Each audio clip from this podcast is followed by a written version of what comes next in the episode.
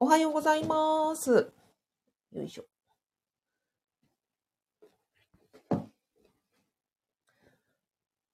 おはようございます。聞こえてるかな？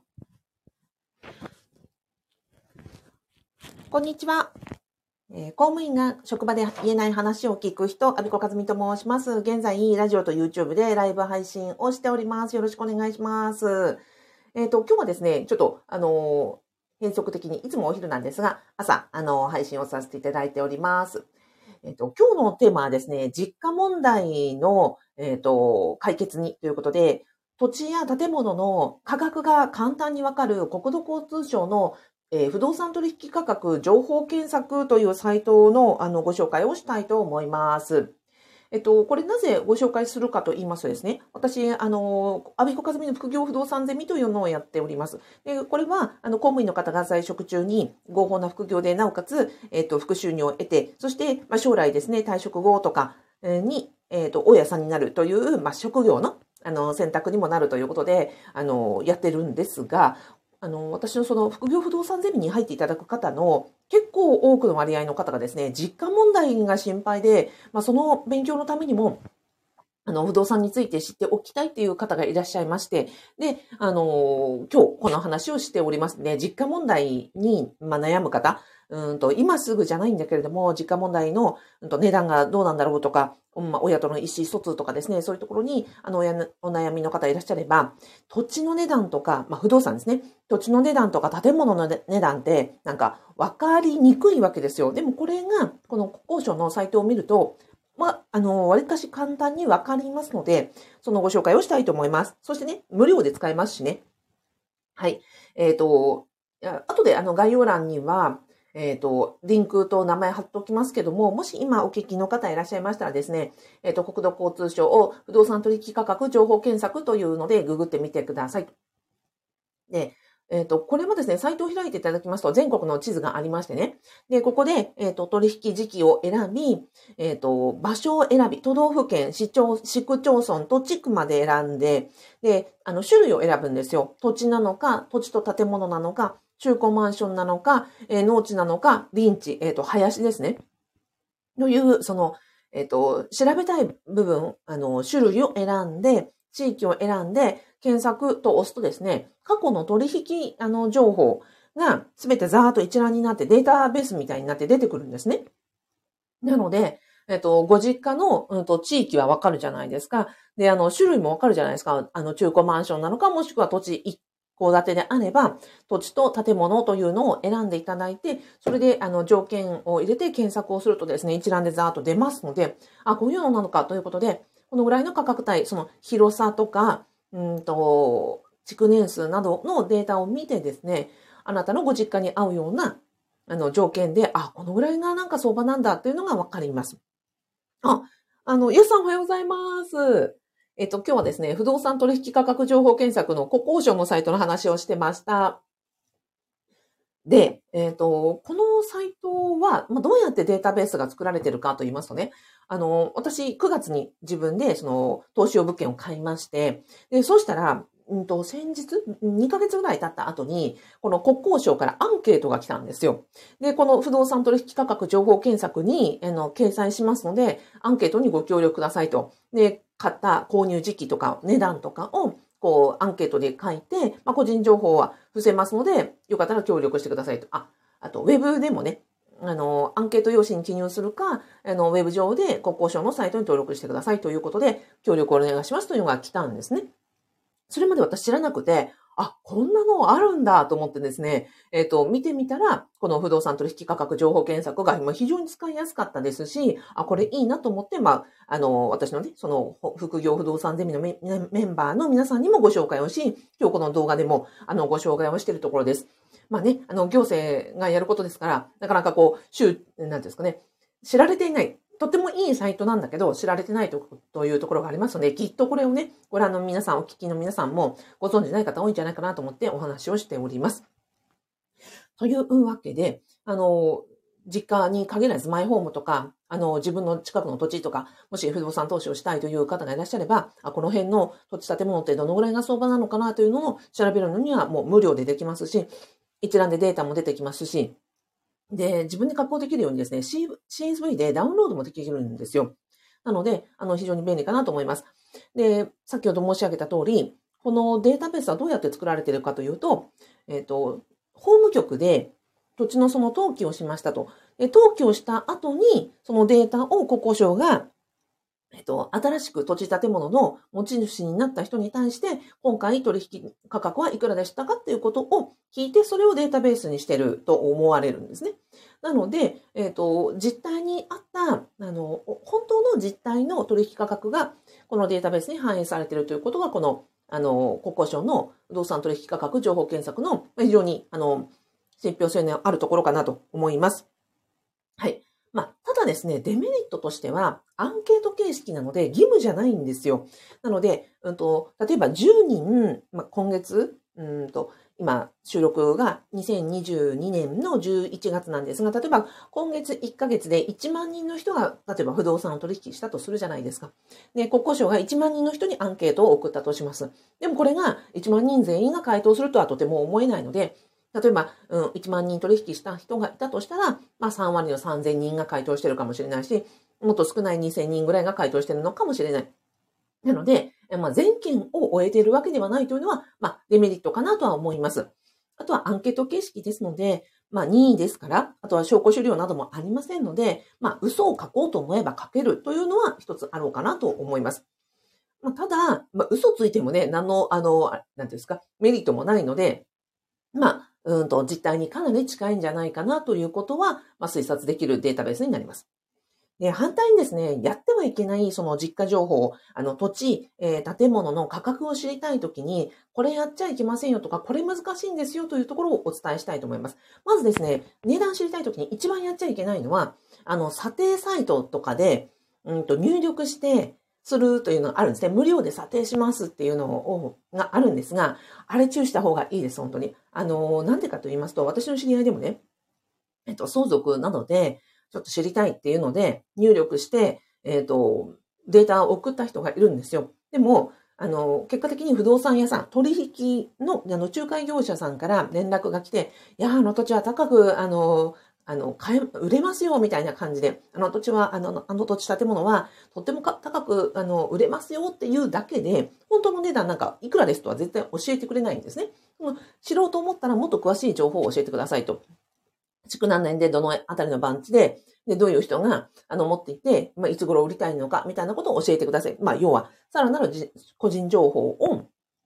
請求されて、で、不動産屋さんとしては、その、土地の値段、あの、建物、不動産の値段を教えてあげるというサービスではなくて、要は、その、うんと、売りたい人から、あの、購入をしてですよ。できればもし、もちろん安く購入をして、それを転売、あの、買いたい人に、えー、仲介をしてあげると、それで、あの、手数料がもらえるという商売ですからね。あの、それはいい悪いではなくて、さあ、査定するというのは、本来その不動産仲介業者の仕事じゃないわけですよ。なので、まあ、査定をするのであれば、本当にそう、えっ、ー、と、不動産鑑定士さんというお職業があって、その方々に、あの、正式に鑑定を依頼すると、鑑定料は取れら取られますけれども、それが、まあ、公正な価格、それのプロというのが不動産鑑定士さんになりますと。じゃあ、仲介業者さんというのは単に売り買いをして、え、かうんと、不動産を売りたい人から、えっ、ー、と、買い取って、それを買いたい人にこうマッチングをさせてあげて、で、それでその取引の手数料をもらうという商売なので、要は、その査定をするということが本来の商売じゃないわけですよね。だから、できるだけ安く買い取って、高く売れたら、えー、いいよねと、マッチングできるよねということなので、あの、査定しますの無料サイトは本当にちょっと注意してくださいね。あれは、その査定するためのサイトではなく、えっ、ー、と、売買仲介業者につながるための、えの、サイトになってますので、本当に正確な情報を知りたい方は、不動産鑑定士ということで、あの、探されたらいいと思います。はい。あとはですね、えっ、ー、と、やってはいけないか、あ、そうそうそう。あとは、うんと、マンションレビューとか、スーモの物件ライブラリーというサイトがありましたね。そこに、えっ、ー、と、特に、うんと、マンションですね。マンションの名前を入れると、マンションレビューとか、えっ、ー、と、それも物件ライブラリーみたいなところに行くとですね、ずらっと過去の売り出し価格というのが出ます。これかなり参考にはなると思います。まあ、ただこれはマンションだけの話で、戸建てとなりますと、そうですね、えっ、ー、と、同じね、お家というのは 2, 2軒ないじゃないですか。なので、まあ、まずはマンションの話になりますが、えっ、ー、と、マンションで、えー、値段を知りたい場合には、マンションレビューとか物件ライブラリーというところでマンション名を入れると、広さに応じて過去の売り出し価格がずらっと一覧で出てきます。これ参考にはなると思います。ただこれは売り出し価格なのであって、売り主さんが売ああの売りたいと言って、こう、サイトに、あの、ポータルサイトにアップロードした価格なんですよ。なので、実際にこれが売れたかどうかはわからないし、この、うん、取引されたとしても、この、うんと、値段で売れたかどうかっていうのもわからないんですね。例えば、うんと、そうですね、500万円で売りに出されていた中古マンションがあったとしますと。これは、そのマンションレビュー上は500万円というふうに出るわけなんです。でも、この500万円のマンションが売れなかった場合も、やっぱり500万円って出てるんですよ。あとは、えっ、ー、と、500万円で売りに出されて、差し値と言いますが、まあ、要は割引交渉がありましたと。で、本当は、あの、実際は、450万円で売れました、取引されましたという時には、結局そのマンションレビュー上は500万円というデータしか出ないので、本当に取引された価格ではないんですね。なので、まあ、本当に参考数値という程度に、あの、していただけたらなというふうに思います。あとはじ、あの、一軒家の場合には、まあ、二つとね、同じ物件はありませんので、うんと、この場合には、スーモとかで、あの、買うですね、売り買いをするという一戸建てを売り買いするサイトで、まあ、同じような地域の、同じような築年数の、同じような、あの、床面積のものを参考にするというのが、まあ、一つ手としてあります。まあ、ただ、その、例えばお家が少ない地域なんかに、一軒家がね、あの、少ない地域なんかになりますと、データがそもそも少ないということもあって、さっきほど申し上げた国交省の不動産取引価格情報検索だと、過去の、まあ、取引利益もバッと出ますので、そちらも合わせて見ていただく方が、より正確な、よりデータが多いかなというふうに思います。はい。あとは、なんだっけ。このぐらいだったかな？あ、そうそうそう。で、あの、不動産の、あの、不動産投資をするときに、シミュレーションというのをするんですね。この、えっ、ー、と、物件を購入して、これを賃貸に貸した場合には、どのぐらいの、まあ、利回りとか、手残りとか、あるのかなっていうのを計算する、まあ、えっ、ー、と、エクセルシートなどがあるんですが、ここでやるときには、やっぱりちょっとけ、結構ですね、うんと、うん、経験値も結構必要で、土地の値段を、えっ、ー、と、相続税路線価があり、工事価格があり、あと固定資産税評価額があり、じゃあどの価格が本当の土地の値段なのかなという知識も必要ですし、あとは建物部分はですね、木造なのか、鉄骨なのか、軽量鉄骨なのかとかっていう、その建物に関する知識も必要ですし、まあ、本本格的にやろうと思うと、あの、どちらのね、知識も必要ではあります。まあ、ただ先ほどの国交省の、あの、不動産取引価格情報検索を見ると、そのあたりの知識がなくても、まあ、ざっくりの価格がわかりますので、あの、一番最初に、えっ、ー、と、正確なところを、正確なところというか、まあ、ざっくりしたところを、えー、知りたい。で、こう根拠も、まあ、信用できるというところであると、まあ、非常に便利だなと思いますので、あの、ぜひ、えー、ブックマークしていただいて何か必要な時にですね、使っていただくといいかなと思います。ラジオでたくさんの方が、あの、来ていただきました。あ、やすさん、なるほど、これ便利です。あ、ありがとうございます。見てくださったんですね。これね、本当あの、サクッと見るときにはすごくいいんですよ。うん。先ほどの、あの、申し上げた通り、あの、登記登記情報に基づいて、あの、新しく持ち主になった人にアンケート来たんですよね。うんうん。なので、アンケートが来て、私もちゃんと答えましたよ。なので、えっ、ー、と、そういうふうに実態の、うん、取引した人にアンケートを取ってるんですよね。だから、うんと、仲介業者とか、あとは、通さない取引も全部アンケート言ってるはずなので、親族間取引とか、あとはその業者間取引なんかも、あの、すべて価格、このデータベースには反映されているとところですので、参考になると思います。はい。あと、ミキさん、おはようございます。スーさん、おはようございます。朝からありがとうございます。あ、スーさん。はい。早速ブックマークして、実家やのあたりを調べてみました。そういえばアンケート来てました。あ、アンケート来てました。あ、そうですよね。うんうん。あれ、あの、法務局の登記の情報を拾ってると思います。はい。